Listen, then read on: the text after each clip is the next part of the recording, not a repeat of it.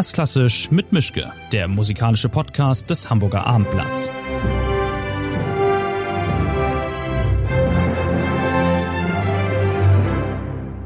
Schönen guten Tag zu einer neuen Folge von Erstklassisch mit Mischke. Wir haben immer noch 2021 im Großen und Ganzen. Corona ist noch da, ganz überraschend. Und ich bin immer noch im Arbeitszimmer. Mein Gast ist diesmal nicht in Hamburg, äh, noch nicht mal in Deutschland, aber trotzdem jemand, mit dem man reden sollte in dieser Zeit. Es ist der Intendant der Salzburger Festspiele, Markus Hinterhäuser. Schönen guten Tag, grüß Gott und ähm, toll, dass das geklappt hat. Ja, danke für die Einladung. Ja, na, sicher doch. Ich habe eine Menge Fragen an Sie, aber wir haben das letzte Mal geredet im letzten Juni. Da haben Sie mir gesagt, äh, ich bin auf eine sehr rationale Weise sehr guten Mutes, dass wir das über die Bühne bringen. Sie meinten Ihr Festival, die Festspiele im letzten Sommer, die dann ja auch über die Bühne kamen. Vielleicht schaffen wir das. Jetzt haben wir Frühjahr 2021. Wie ist denn so Ihre, wie ist Ihre Stimmungslage? Also im Vergleich zum letzten Frühling ist sie ein bisschen angespannter. Das gebe ich zu. Äh, die Situation ist noch angespannter.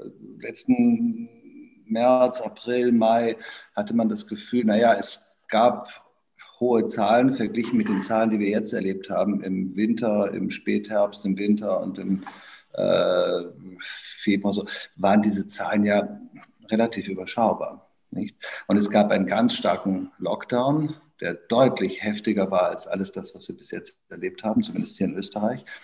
Äh, und dieser Lockdown hat ja dann auch tatsächlich zu einer wirklichen Beruhigung geführt. Jetzt gibt es ganz andere Konstellationen. Äh, die Frage nach der Veränderung des Virus, die Frage, wie gefährlich sind diese Mutationen, die Frage, äh, wie geht man damit um, kann man regional äh, diese Pandemie vielleicht besser in den Griff bekommen. Also ich habe das Gefühl, dass wir jetzt in einer Situation sind, die hm, herausfordernder ist als im Frühjahr letzten Jahres. Ich habe nicht mehr diesen ganz, äh, Sie, Sie haben mich zitiert, diesen äh, rationalen Optimismus. Ich bin eher skeptisch. Hm, ich glaube, dass wir das hinbekommen im Sommer. Hm, ich bin nicht ganz zuversichtlich, was Pfingsten betrifft. Ich spreche ganz offen.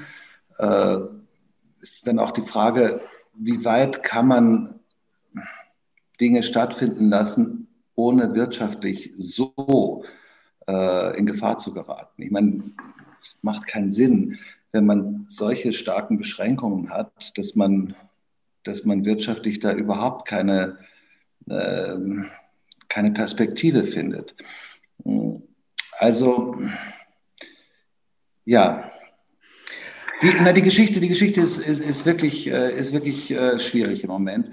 Und das, was mich ein bisschen wie soll ich sagen, auch bedrückt zurücklässt, ist das Gefühl, dass, nennen wir es mal jetzt im Größeren, die Politik, also die Entscheidungsträger in diesen zwölf Monaten, die uns diese Pandemie jetzt verfolgt und mit der wir zu leben haben, mit deren Einschränkungen wir zu leben haben, dass diese zwölf Monate nicht zu einem, ähm, soll ich sagen, differenzierten äh, Nachdenken geführt haben, wie man damit umgeht, nicht zu einer intelligenteren Lösung geführt haben, wie man damit umgeht. Das ist äh, also diese, diese ständigen äh, Zumachen, Aufmachen, Zumachen, Aufmachen, stark äh, schließen, ein bisschen weniger und ein bisschen mehr zulassen, aber um es dann wieder vollkommen zurückzufahren.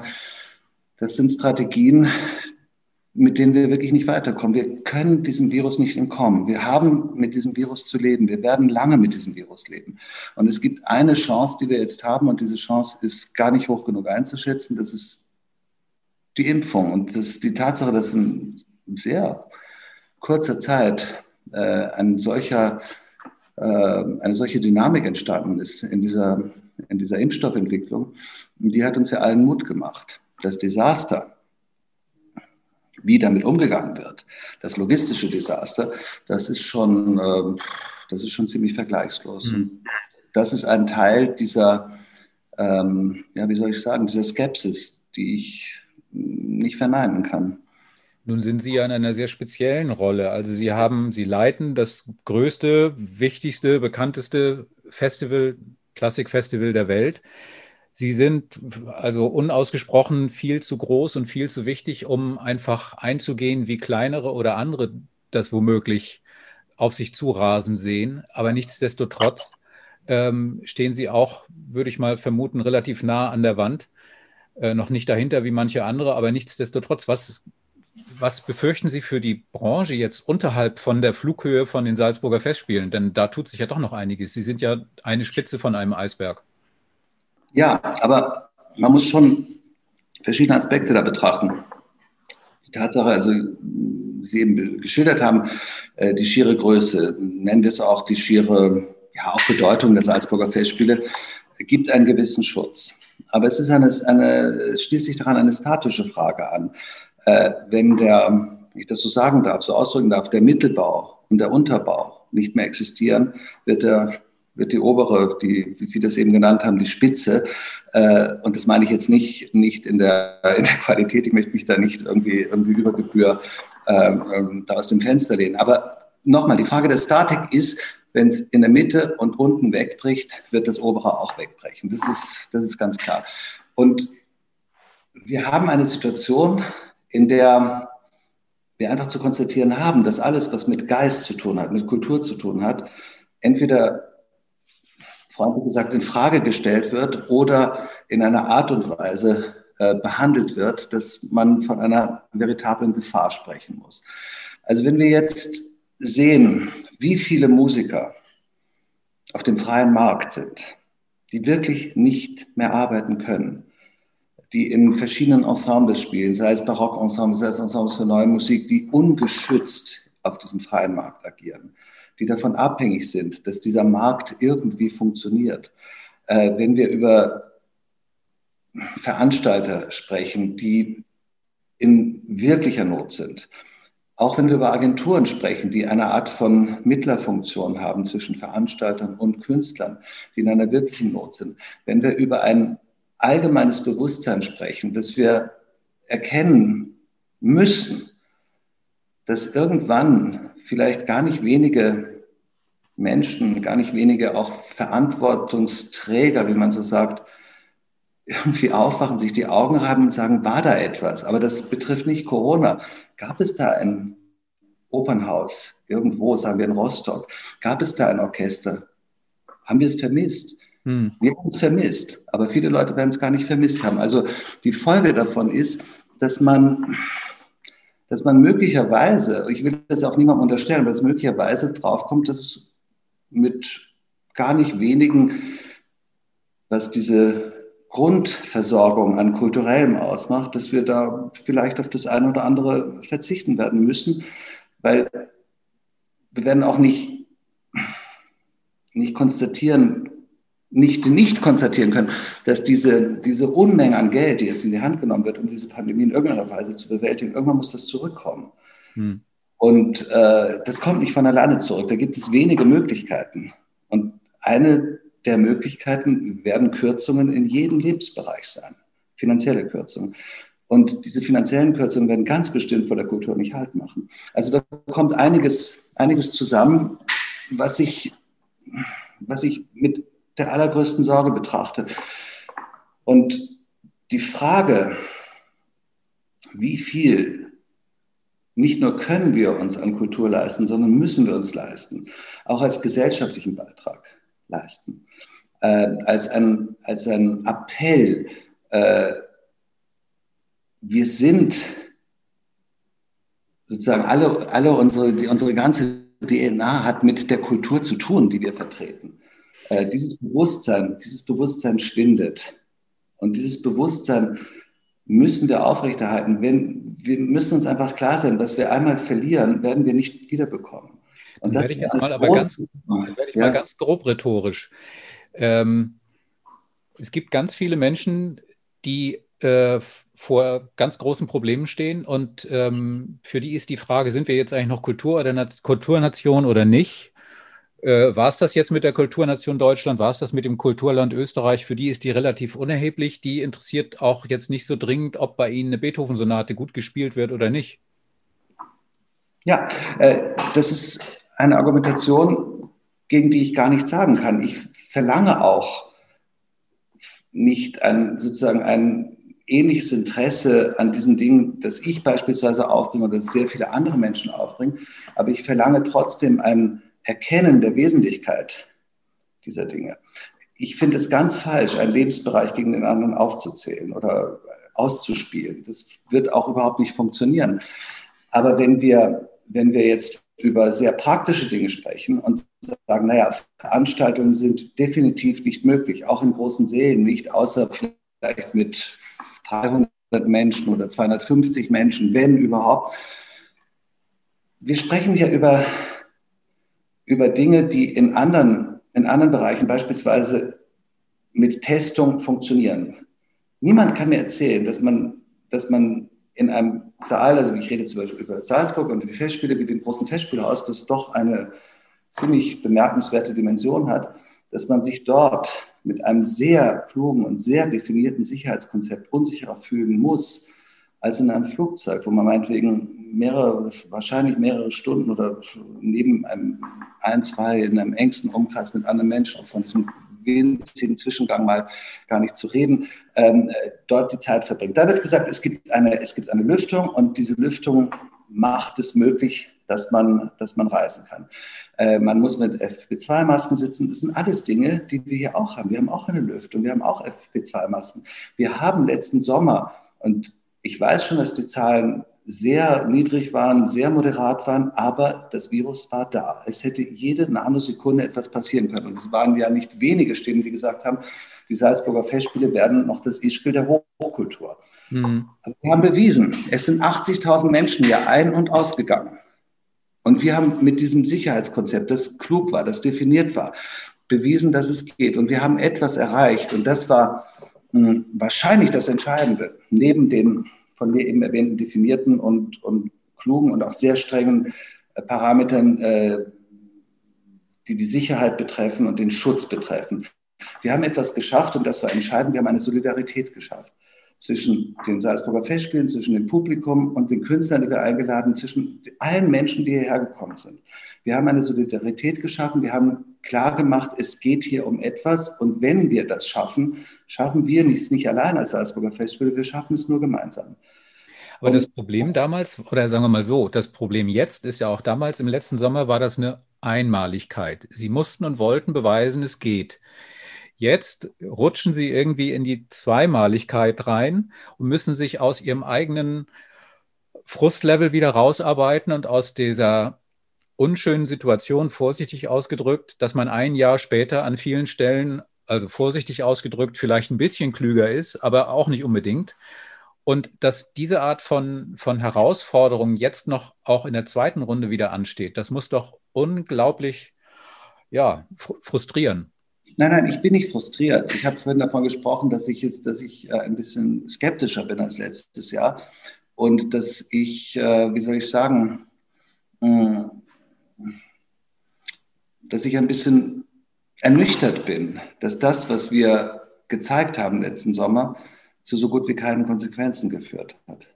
Und es also, sieht ja nach, an vielen Stellen auch so aus, als ob man sagen kann, ja, Kunst ist schön, wenn es geht, wenn es da ist, meinetwegen, wenn nicht, ist auch okay. Also diese ja, aber das ist eben nicht, das ist, Herr Mischke, das ist, ich weiß, das ist, eine, äh, das ist eine Feststellung, die Sie sicher nicht so vertreten. Wenn sie da ist, ist es okay, wenn sie nicht da ist, ist es auch, nicht, ist auch okay. So ist es nicht. Das, äh, das wird nicht so funktionieren.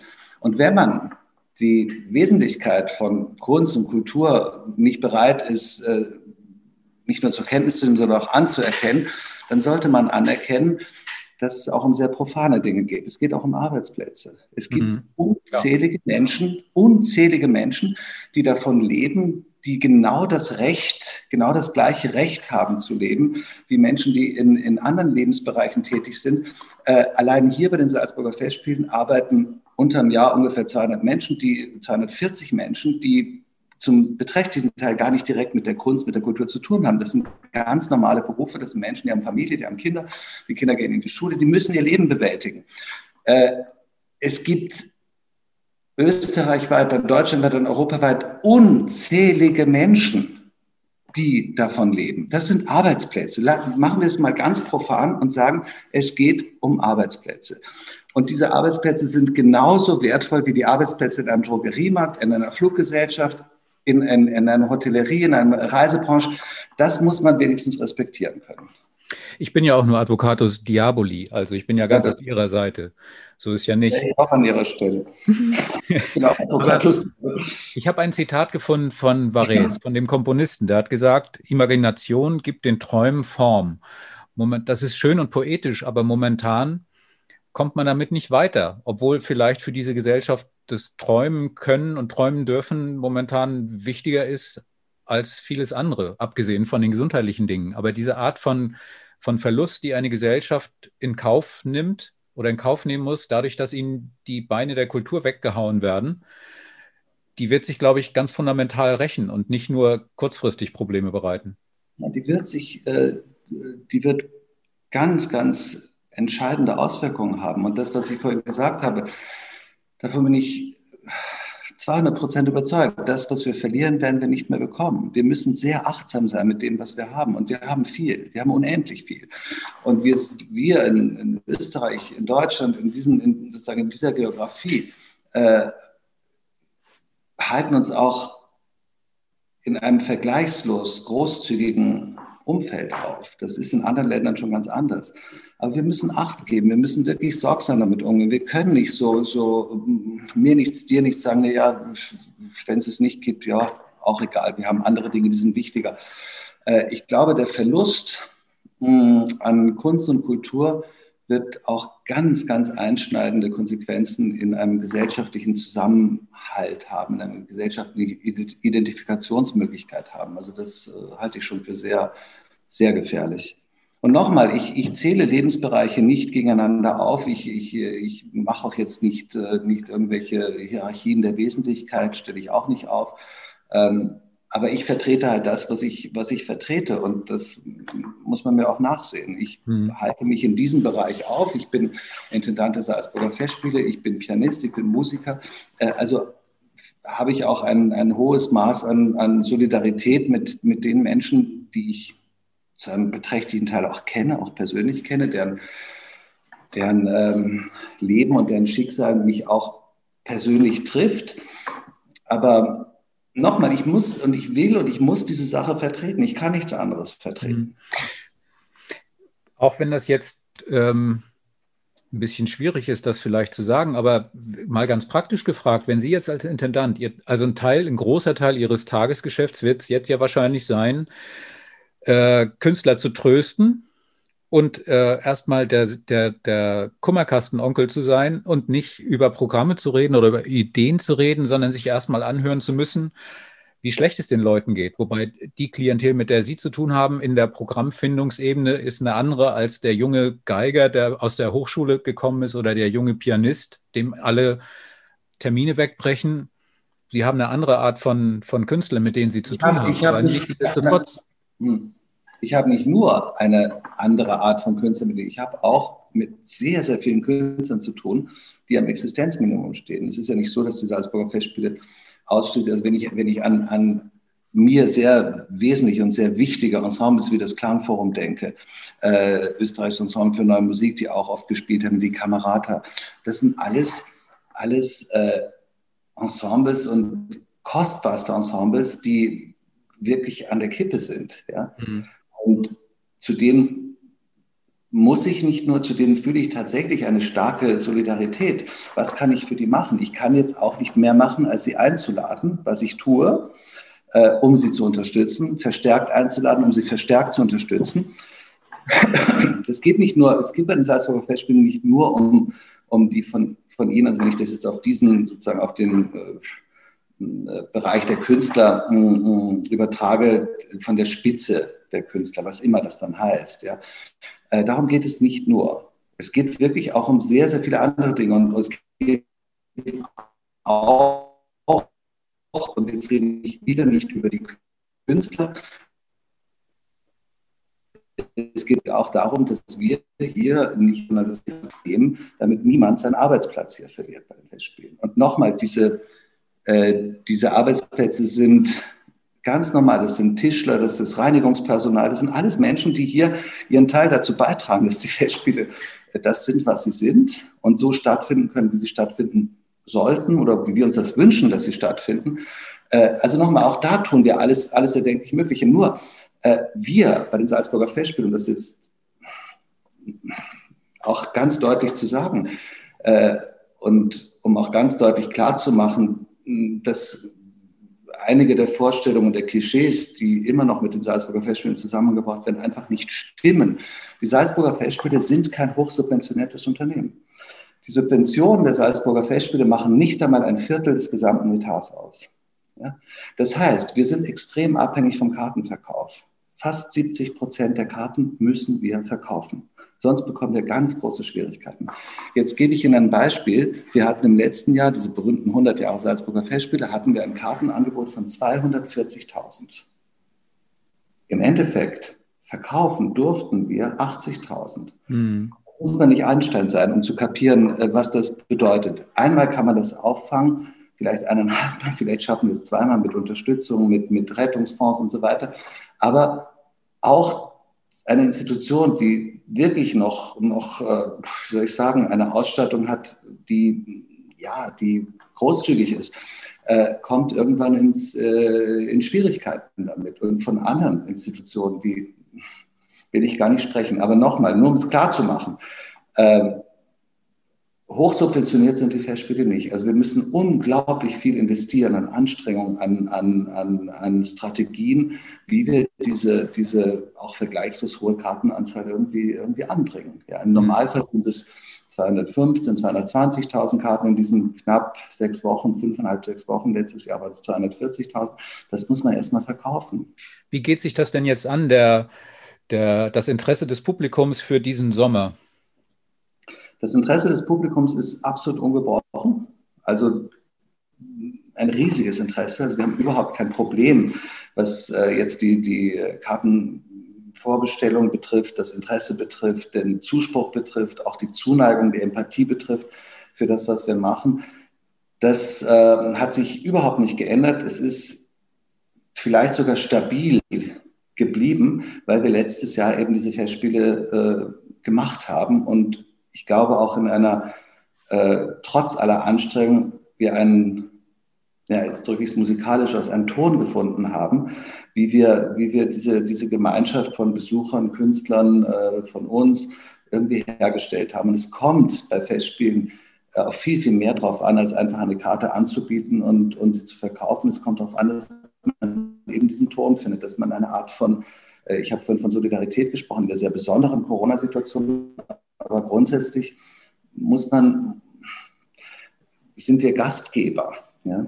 Mhm. Äh, und wenn ich, seien Sie mir diesen, diesen sehr einfachen Vergleich, wenn ich jemanden zu mir nach Hause einlade äh, und der, diejenigen haben es nicht gut, dann werden sie nicht nochmal kommen. Also wir versuchen sozusagen diese, diese atmosphärische Situation herzustellen. Das ist uns letztes Jahr, glaube ich, sehr, sehr gut gelungen. Und das hat das Interesse stabil gehalten. Es gibt auch keine, wie soll ich sagen, Eintrübung in diesem Interesse.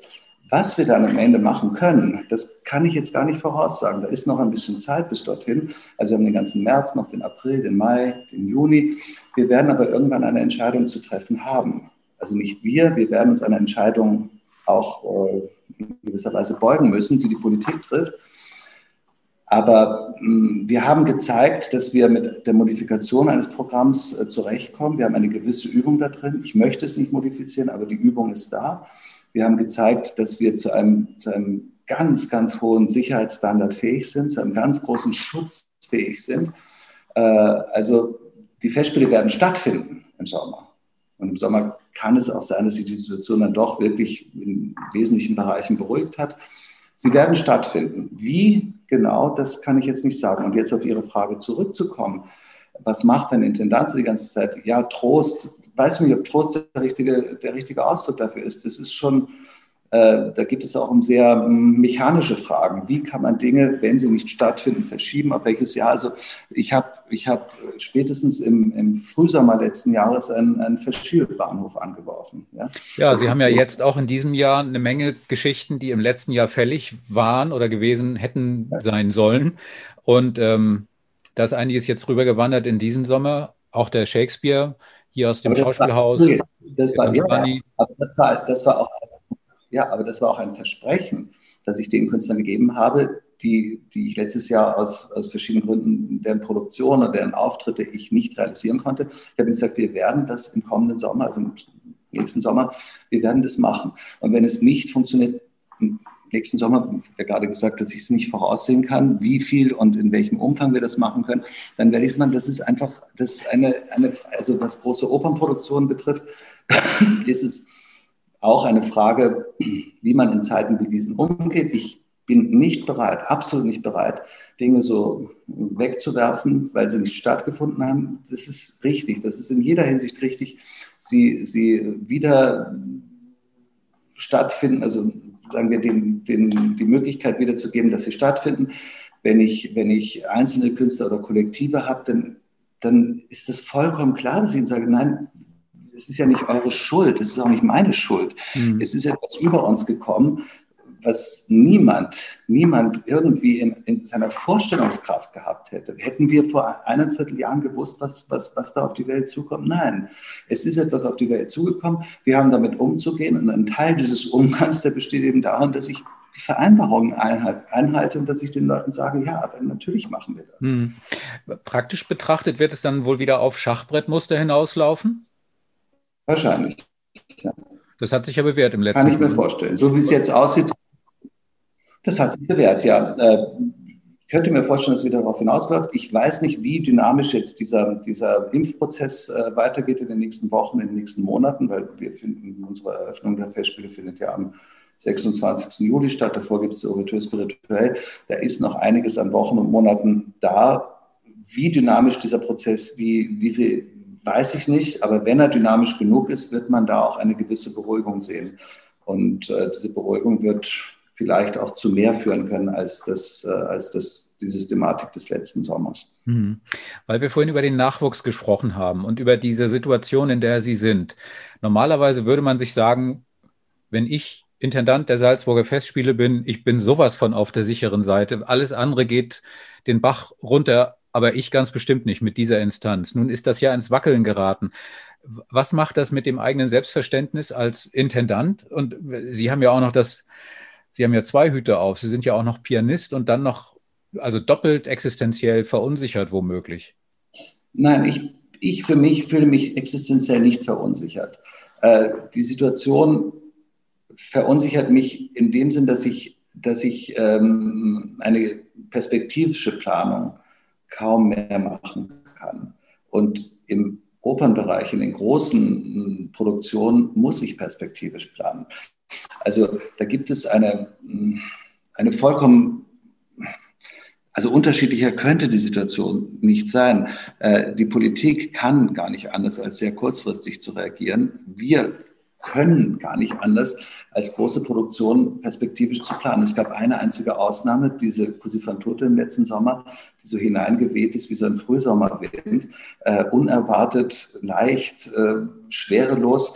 Äh, ich werde nie mehr in der Lage sein, in fünf Wochen eine Opernproduktion zu machen. Das, Ach, das, das, wird schon. Nein, nein, nein, nein, nein, nein, das geht nicht, das geht nicht. Das System erlaubt das gar nicht. Das war das einzige Geschenk, was Corona uns gemacht hat letztes Jahr, dass diese Così fan tutte möglich war. Ähm, aber das ist, das ist nicht wiederholbar in gar keiner Form. So, also die, wie soll ich sagen, die, die vollkommen unterschiedliche äh, Möglichkeit in der in der Bewältigung der Pandemie auf politischer Seite, die kurzfristig ist und die perspektivische Planung von großen Opern- oder, oder Schauspielproduktionen, aber vor allen Dingen Opernproduktionen, die macht das Leben sehr schwer. Und abgesehen davon ist es eine sehr wenig inspirierende Zeit. Weil ich bin, ich, ich als Person bin extrem abhängig davon, dass ich Menschen treffe, dass ich mit Menschen ins Gespräch komme, dass ich Dinge durch äh, Produktion, Ideen, äh, Vorhaben, durch Gespräche, durch äh, kontinuierliche Gespräche weiterentwickeln, dass die eine Form finden, dass sie ein Gesicht finden. Das ist ja alles, alles nicht möglich. Also insofern finde ich diese, diese Wochen und Monate extrem uninspirierend, äh, in gewisser Weise sehr ermüdend und, äh, und wenig äh, vitalisierend in gewisser Weise. Ich meine, mhm. die Tage plätschern hin und äh, man versucht da Feuerwehr zu sein, da nochmal etwas zu retten, dann aber es ist, es ist also es ist alles andere als eine vitale, vitale Geschichte im Moment. Mhm. Nochmal leicht grob rhetorisch gefragt. Ähm, momentan hat man noch nicht mal die, in großen Anführungszeichen, die kulturelle Grundversorgung. Festspiele sind per se die Kirschen auf der Torte. Äh, es gibt aber noch nicht mal Torte momentan. Also es gibt, hat noch nicht mal Schwarzbrot irgendwo, ein altes. Ähm, haben sich Festspiele damit grundsätzlich vielleicht auch überlebt für viele als Instanz, weil die Grundversorgung wichtiger ist? Ich gebe zu, die Frage ist ein bisschen gemein, aber nichtsdestotrotz stellt sich. Die Frage, die, Frage ist, die Frage ist gar nicht gemein. Äh, die Frage ist, äh, ist durchaus, äh, durchaus nachvollziehbar. Nur die Festspiele haben sich überhaupt nicht überlebt. Wenn Festspiele, die, die jetzt im letzten, letzten Jahrhundert ihren 100. Geburtstag gefeiert haben und die in einer historisch auch extrem angestrengten Zeit entstanden ist, also 1920, ich meine, in einer, in einem ökonomisch äh, desaströsen Situation, einer sozial desaströsen Situation, äh, die werden, die werden nicht, nicht tot zu kriegen sein durch eine Pandemie, die wir irgendwann in den Griff bekommen werden. Aber im System ändert sich unendlich viel. Und bis diese Änderungen in irgendeiner Form entweder zurückgefahren werden oder neutralisiert werden, wo wir eine Art von und dieses Wort ist jetzt über worden in den, ähm, in den letzten Monaten, eine Art von uns bekannter Normalität äh, wiederfinden und ihr wieder begegnen.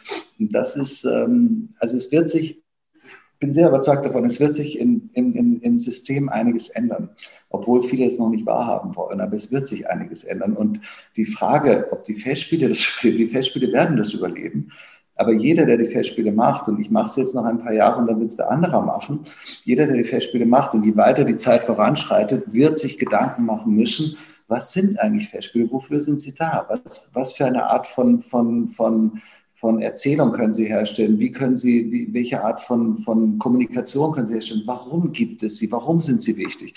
Und diese Fragen haben sehr viel mit, wenn ich das so sagen darf, Systemfragen zu tun äh, über die Systemfragen können wir uns nicht hinwegsetzen, weil wir auch Teil des Systems sind. Und zwar ein sehr bedeutender Teil des Systems sind.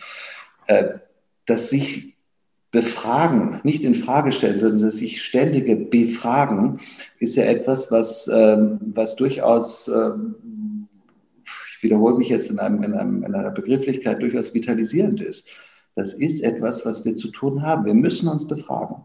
Wir müssen uns befragen, Warum, warum gibt es uns? Warum soll es uns geben? Was, wozu sind wir, wie, wie verhalten wir uns zu den, zu den Weltläufen? Was, was heißt das überhaupt ein Festspiel? Also wenn ich das, wenn ich jetzt, das habe ich immer wieder, wieder betont, dass mir dieses Wort so gefällt, weil es, weil es das Fest und das Spiel beinhaltet.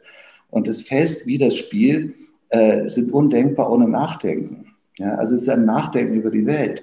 Das Fest im Etymologischen ist ein, ein, ist ein Aufruf zu einer Zusammenkunft von Menschen. Es bedarf einer gewissen Inszenierung.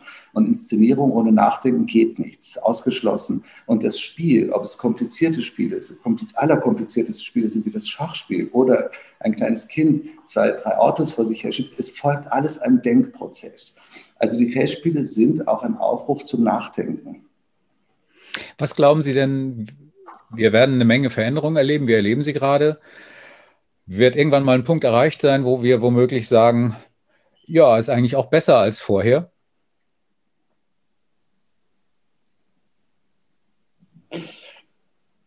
Die Frage, ob etwas besser ist, äh, die stelle ich mir nicht, äh, weil ich weiß nicht, weiß nicht, wie ich das beurteilen kann. Äh, ich würde mir eher die Frage stellen, ob das richtiger ist. Äh, weil besser beinhaltet, beinhaltet äh, viele Parameter, die, mit denen ich auch zu leben habe. aber die mir nicht, nicht sehr nahe sind. Das ist die Frage, ob etwas, oder nehmen wir das Richtige auch weg, ob es wesentlicher ist. Äh, warum, warum es das gibt. Ja? Äh, Nochmal, die von mir eben erwähnte Befragung meiner selbst auch als Intendant und äh, die Befragung der Institutionen, zum Beispiel des Salzburger Festspiele, die finde ich, finde ich sehr wichtig. Ich, ist, auch keine, ist auch keine Koketterie, überhaupt nicht. Das ist eine sehr aufrichtige äh, Befragung, die da vorgenommen wird. Äh, aber diese Befragung würde ich nicht, nicht stellen, weil in, im Sinne des besser oder weniger gut, die Befragung hat so viel, so viel mit, mit, mit der Zeit zu tun, in der Dinge stattfinden. Also wenn ich jetzt, äh, das geht, das geht, also sagen wir so, der, der, der Verlauf wird immer schneller. Ich habe ja, bin ja, bin ja nicht erst seit gestern bei den Festspielen. Ich habe ja zum Beispiel in den 90er Jahren sehr, sehr intensiv hier gearbeitet mit Gérard Mortier, also in dieser Zeit des äh, damals apostrophierten Aufbruchs der Festspiele. Äh, der, so. Ja, ja, der Nach-Karian-Zeit. Und da haben wir dieses Zeitflussfestival hier in den Salzburger, bei den Salzburger Festspielen gemacht. Das war sehr richtig zu der Zeit. Sehr richtig. Ich weiß nicht, ob das jetzt wiederholbar wäre. Äh, ich habe gestern gerade mit einem, mit einem Freund, einem sehr, sehr berühmter Schauspieler gesprochen.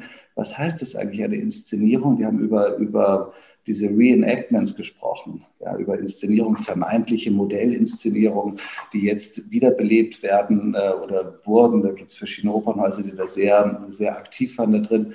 Ähm, ich weiß nicht, was das heißt, eine Modellinszenierung.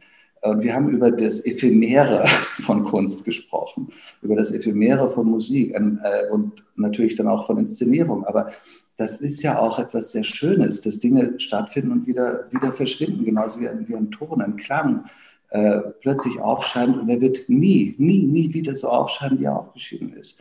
Es ist einfach da und es verschwindet. Und Inszenierungen haben sehr viel mit der Zeit zu tun, haben sehr viel mit dem Moment zu tun, in dem sie entstehen, mit den, mit den ähm, Mitwirkenden. Und wenn man dann 20, 25, 30 Jahre später sagt, das war eine Modellinszenierung, wir machen es jetzt nochmal und wir haben die Aufzeichnung, dann fehlt die Aura des Regisseurs. Es fehlt, ähm, es fehlt äh, der, der Respekt auch vor dem, was gemacht wurde. Jeder Regisseur, jede Regisseurin wird sich auch nach den Möglichkeiten der Darsteller richten. Also wir müssen einfach klar sein, dass das, was wir machen, eine, eine Form von Kontinuität hat. Aber diese Kontinuität, die hat Brüche, die hat Aufs und die hat Ups. Ähm, aber wir müssen, mit, wir müssen uns zur Zeit verhalten. Wir müssen uns zu unserem Leben verhalten. Und dieses Leben wechselt sich, äh, wechselt ständig. Das ist in, einem, in einer rasenden Geschwindigkeit, ist es, ist es auch einer dauernden Mutation äh, unterworfen. Und da müssen wir, müssen wir seismografisch sein, da müssen wir, müssen wir kapieren, dass, dass, was, was, wir da, was wir da beitragen können äh, zu diesen Situationen. Und diese, diese verschiedenen, verschiedenen äh, Situationen erzeugen ein Kontinuum. Und da würde ich jetzt, würde ich jetzt nicht, äh, ich würde von, von Brüchen sprechen, von, von problematischen Jahren sprechen und die gibt es in dieser Festspielgeschichte. Es gibt auch diese Brüche, es gibt auch Dinge und das ist natürlich eine sehr subjektive Beurteilung, die man durchaus äh, auch ablehnen kann. Aber dieses Kontinuum ist entscheidend und auch das Interessantere. Dann werden wir doch mal philosophisch. Ähm, was ist jetzt eigentlich in dieser Zeit mit der, mit der Aura von Kunst? Also Kunst vor Frühjahr 2020 hatte eine große Selbstsicherheit, eine große Selbstgewissheit auch. Sie, Kunst wusste, sie ist das andere. Sie bietet Alternativen, sie stellt andere Blicke auf die Welt dar, sie stellt andere Möglichkeiten, andere Unmöglichkeiten dar, aber sie ist relativ klar in der Überlegung, ich bin nicht die Realität, ich bin was anderes, du kannst mich gut finden, du kannst mich schlecht finden, wir können darüber reden, aber ich bin, ich bin da. Jetzt womöglich in der nächsten Zeit, wenn es dann mal wieder so sein wird, kommt Kunst, ganz generell gesprochen, schwer lediert und verbeult und kleinlaut durch eine Seitentür wieder rein und sagt, ich weiß es doch jetzt auch nicht mehr, ich bin so müde, ich habe keine Ahnung mehr, wofür ich da bin und erklärt mir, worum es geht, ich weiß es nicht mehr. Da bin ich nicht, nicht Ihrer Meinung. Ähm, ich glaube nicht, dass die Kunst äh, vorher äh, sagen konnte, wir können jetzt auch nicht so allgemein, wir, müssen schon differenzierter sagen, ähm, dass, dass, wir, dass es sozusagen ein anderer Planet ist, der mit der Realität nichts zu tun hat. Kunst ist ja nicht Eskapismus, überhaupt nicht. Kunst, jedes große Kunstwerk ist in sozialen und politischen Zusammenhängen entstanden. Und das ist nicht zu trennen davon. Die Frage ist, wie, wie, wie, was, was, was machen wir heute damit? Also ich gebe Ihnen, ich gebe Ihnen ein Beispiel. 2014 hm, war das, das ist nicht so lange her, da war ich Intendant der Wiener Festwochen und ich habe dort mit äh, Romeo Castellucci Office und Euridike äh, gemacht. Ja? Die Inszenierung mit der, mit der Hauptdarstellerin ja, im Wachturm. Ja, da war, da war die Hauptdarstellerin Euridike war ein, eine ganz junge Frau im Wachkoma. Ja. Mehr, mehr Realität geht nicht. Das war das Radikalste, was ich bis jetzt erlebt habe auf einer, auf einer Opernbühne, radikal im etymologischen Sinne, da ist jemand an die Wurzeln gegangen, an das absolut Elementare einer vergleichslos schönen mythischen Erzählung. Und das war Realität. Der Einbruch der Realität in diesen, in diesen, in diesem Moment, wo, wo, wo weiß ich, 2000, 2000 Zuhörer dort waren in einem Saal und wirklich auf eine, auf eine unfassbar intensive Weise mit der Realität konfrontiert worden. Das hat nichts mit Eskapismus zu tun gehabt. Das hat nichts mit einer Attitüde zu tun gehabt. Kunst ist etwas anderes. Kunst hat mit der Welt, Kunst hat verdammt viel mit der Welt zu tun. Sie hat alles mit der Welt zu tun. Die großen Kunstwerke sind, das habe ich das, das kann ich mantraartig wiederholen. Die großen Kunstwerke sind unsere Möglichkeit, uns zu lesen, unsere Existenz zu lesen. Warum sind wir? Woher kommen wir? Wohin gehen wir möglicherweise? Wie, wie halten wir uns auf? Äh, wenn ich jetzt, wenn ich jetzt nur nur an das denke, was wir eigentlich letztes Jahr vorgehabt haben, dass wir zwei, zwei Opern hier präsentieren wollten, nämlich Don Giovanni und Elektra, wo es um Fragen einer absolut ungebremsten Individualität geht.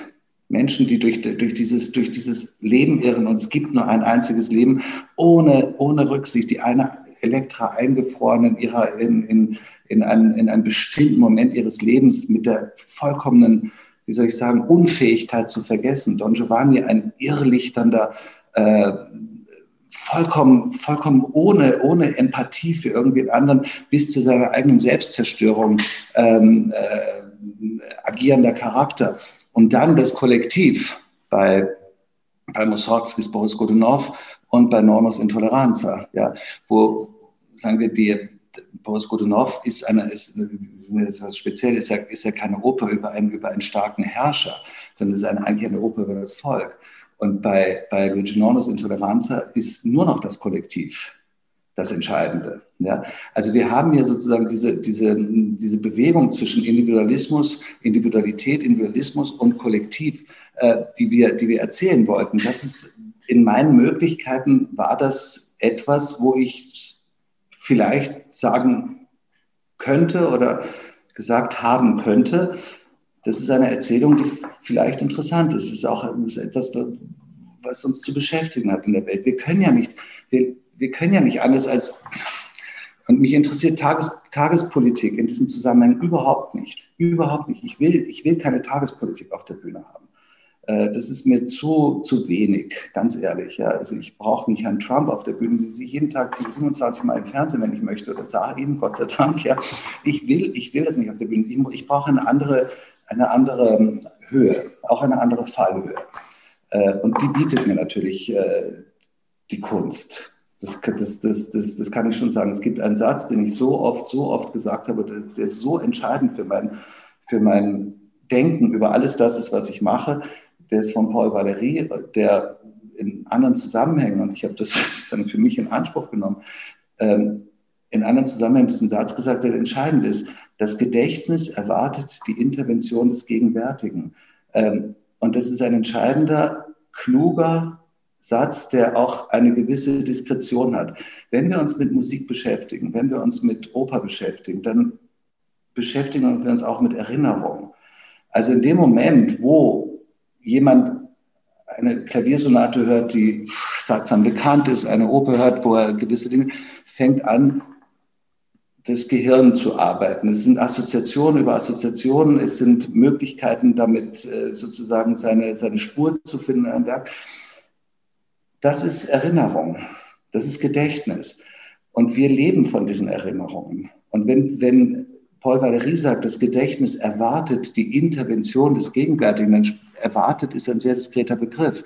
Die Intervention ist keine Kriegserklärung und das Gegenwärtige hat nichts mit Zeitgeist zu tun. Das ist viel wesentlicher als der Zeitgeist. Das Gegenwärtige, das ist das, was wir zur Verfügung haben. Wir haben nichts anderes zur Verfügung. Mhm. Wir haben unsere, möglicherweise unsere historische Kenntnis zur Verfügung. Wir haben alles Mögliche.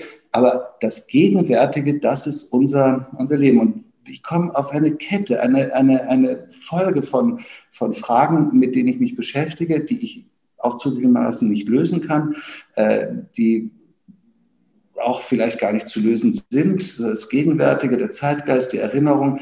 Ähm, aber das ist das, was, was mich auch in gewisser Weise hier, hier umtreibt. Dann lege ich Ihnen jetzt nochmal den Ball auf einen Elfmeterpunkt. Also ist Musik nie nur Musik. Die ersten Akkorde von der Beethoven-Symphonie sind nicht nur ein paar Akkorde, sondern eine ganze Welt. Und bei Festspielen ist Musik erst recht nicht nur Musik. Äh, es, geht, es geht nicht um, um, um Festspiele, es geht, es geht um, die, um die Möglichkeiten, die uns Musik bieten kann, die uns eine Malersymphonie bieten kann. Wenn ich beim Maler bin, dann gebe ich Ihnen ein Beispiel. Was bedeutet das, wenn Menschen sitzen, in einem Saal sind und den Kindertotenliedern von Maler zuhören? Was bedeutet das? Da reflektiert Maler über den Tod des eigenen Kindes und Rückert auch über den Tod des eigenen Kindes. Und was Schlimmeres kann im Leben nicht passieren. Äh, wie, wie schaffen wir es oder schaffen wir, können wir es überhaupt schaffen, diese diese Wesentlichkeit zu, zustande zu bringen. Ich, wahrscheinlich werden wir es nicht schaffen, aber wenn ich, den, wenn ich den Glauben verliere, dass ich es nicht zumindest bei ganz wenigen vielleicht irgendwie, dass diese, dass diese Antenne, diese Antenne bereit ist, das zu empfangen, die jeder von uns in sich trägt, wenn ich daran nicht mehr glauben könnte, sondern wenn ich das als eine Art von Vorgang sehe, äh, der es auch zweifelsohne ist, ähm, aber trotzdem die Mitteilung, die dort Gustav Mahler macht, nun will die Sonne so hell aufgehen, als sei kein Unglück die Nacht geschehen und alles, was danach kommt, gehört ja wirklich zum, zum Erschüttertsten, was man, was man überhaupt, was man überhaupt äh, von jemandem mitgeteilt bekommt. Ja? Also wenn wir nicht mehr in der Lage sind, daran zu glauben, dass es zumindest den einen oder anderen so trifft, äh, wie, es, wie es vielleicht oder dann weiß ich nicht, weiß ich nicht, wozu wir das machen. Wenn, wir, wenn, wenn, wenn ich mich mit, mit mir selber, und ich idealisiere das überhaupt nicht, ich idealisiere auch meine, meine eigene Position wirklich nicht, aber wenn ich mich mit mir selber darauf einigen würde, dass das, was ich mache, eine numerische Aneinanderreihung von Veranstaltungen ist, dann, äh, dann wüsste ich nicht, was ich da soll. Ich weiß sehr gut, ich bin pragmatisch genug, um zu wissen, das, was mir ganz, ganz wesentlich ist, kann ich nur herstellen, wenn ich bei anderen Dingen eine, sozusagen, ja, diesen hoffentlich klugen und intelligenten Pragmatismus an den Tag lege, sonst schaffe ich das gar nicht. Glauben Sie denn, dass Menschen es verlernen können? Wieder so eine große Frage, dass Menschen es verlernen können, Kultur vermissen zu wollen oder Kultur lieben zu können?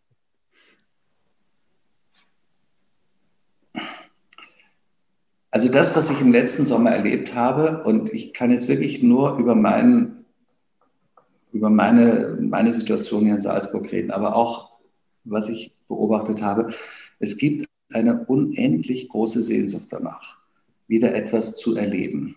Und zwar in der Gemeinschaft zu erleben. Wir können vor einem, vor einem Bildschirm sitzen und, ein, und ein, ein, eine Oper anschauen, ein Konzert anschauen.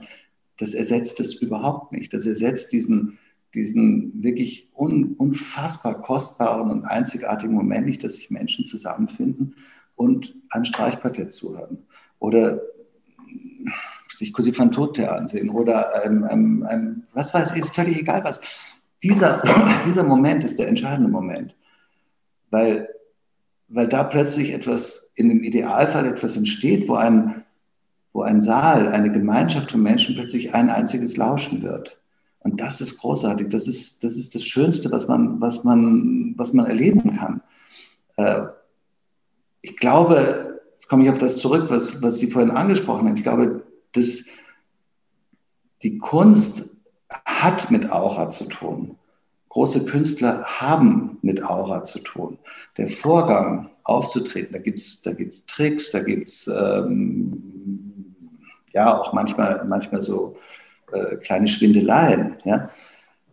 Aber wir kennen beide Künstler, die wirklich auratisch waren und sind. Mhm. Und es gibt ein unendliches Bedürfnis nach Aura, eine unendliche Sehnsucht nach Aura in einer Zeit, die immer freier davon wird, die sich immer mehr löst, loslöst von Aura. Wenn wir dann über Aura reden, dann kommt man schnell in eine, in eine Situation, die mir alles andere als sympathisch ist und die mir auch gar nicht, gar nicht wesentlich erscheint, überhaupt nicht wesentlich erscheint. In Zusammenhang bleiben wir bei sowas, sowas halb esoterisch. Und darum geht es überhaupt nicht. Mhm. Darum geht es nicht.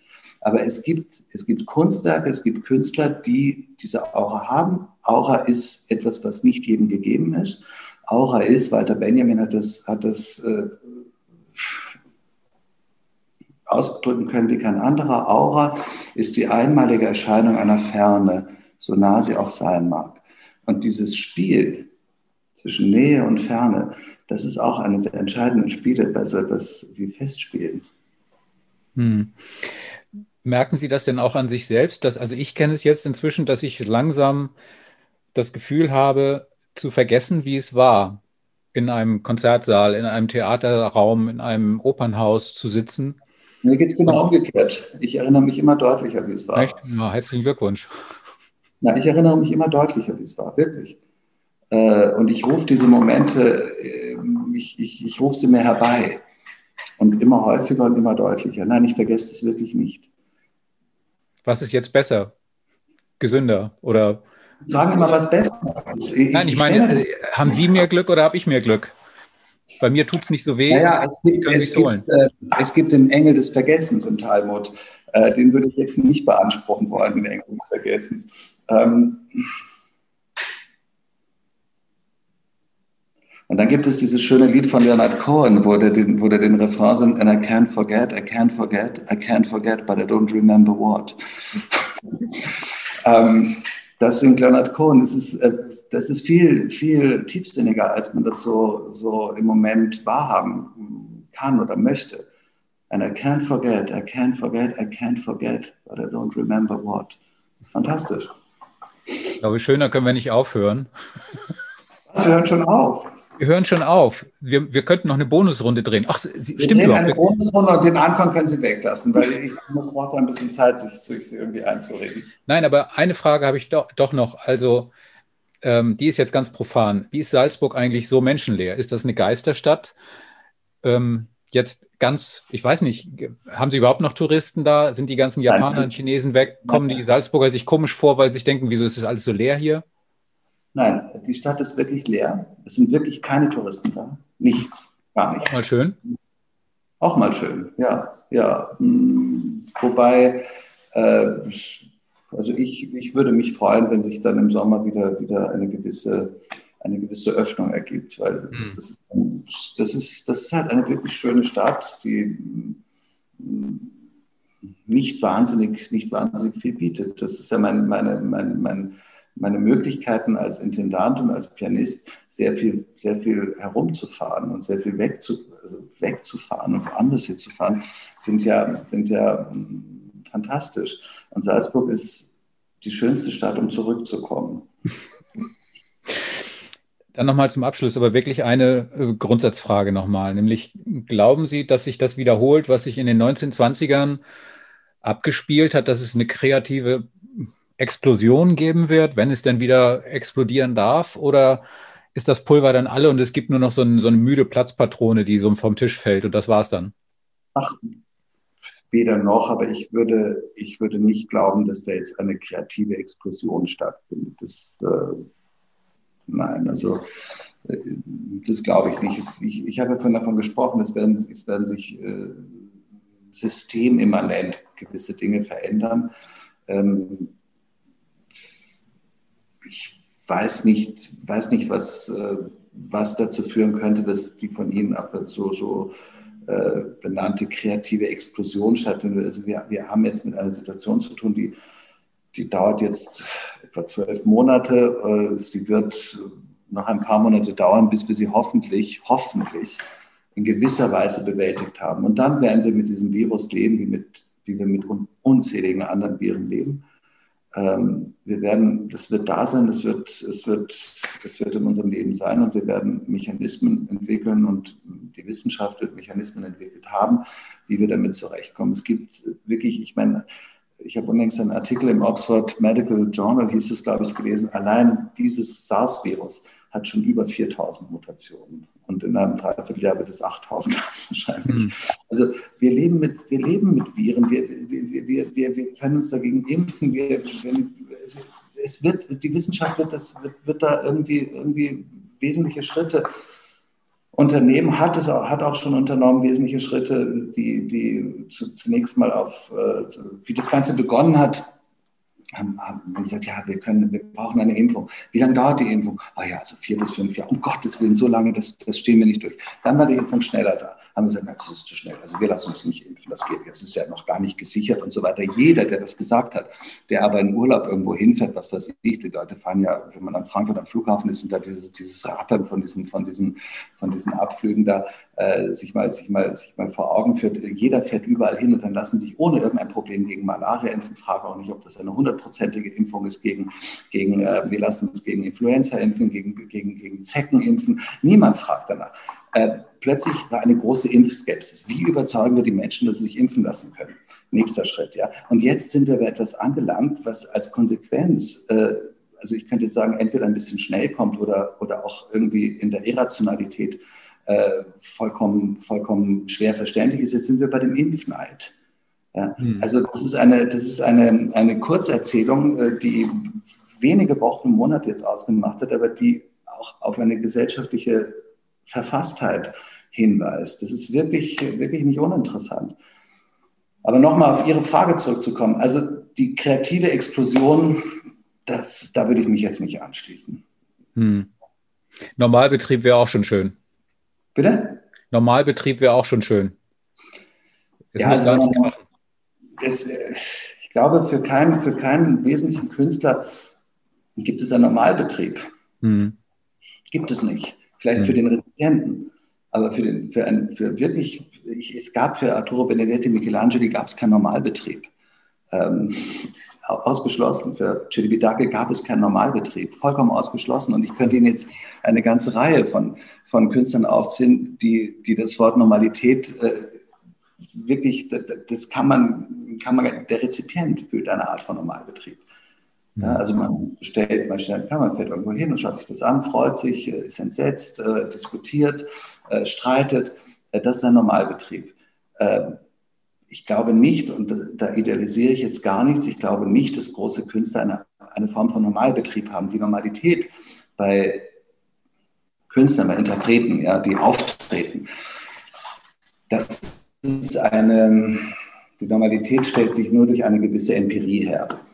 Hm, so und so oft habe ich das gemacht, also den Mechanismus kenne ich, aber der Normalbetrieb wäre eigentlich letal. Hm. Was für ein Schlusswort.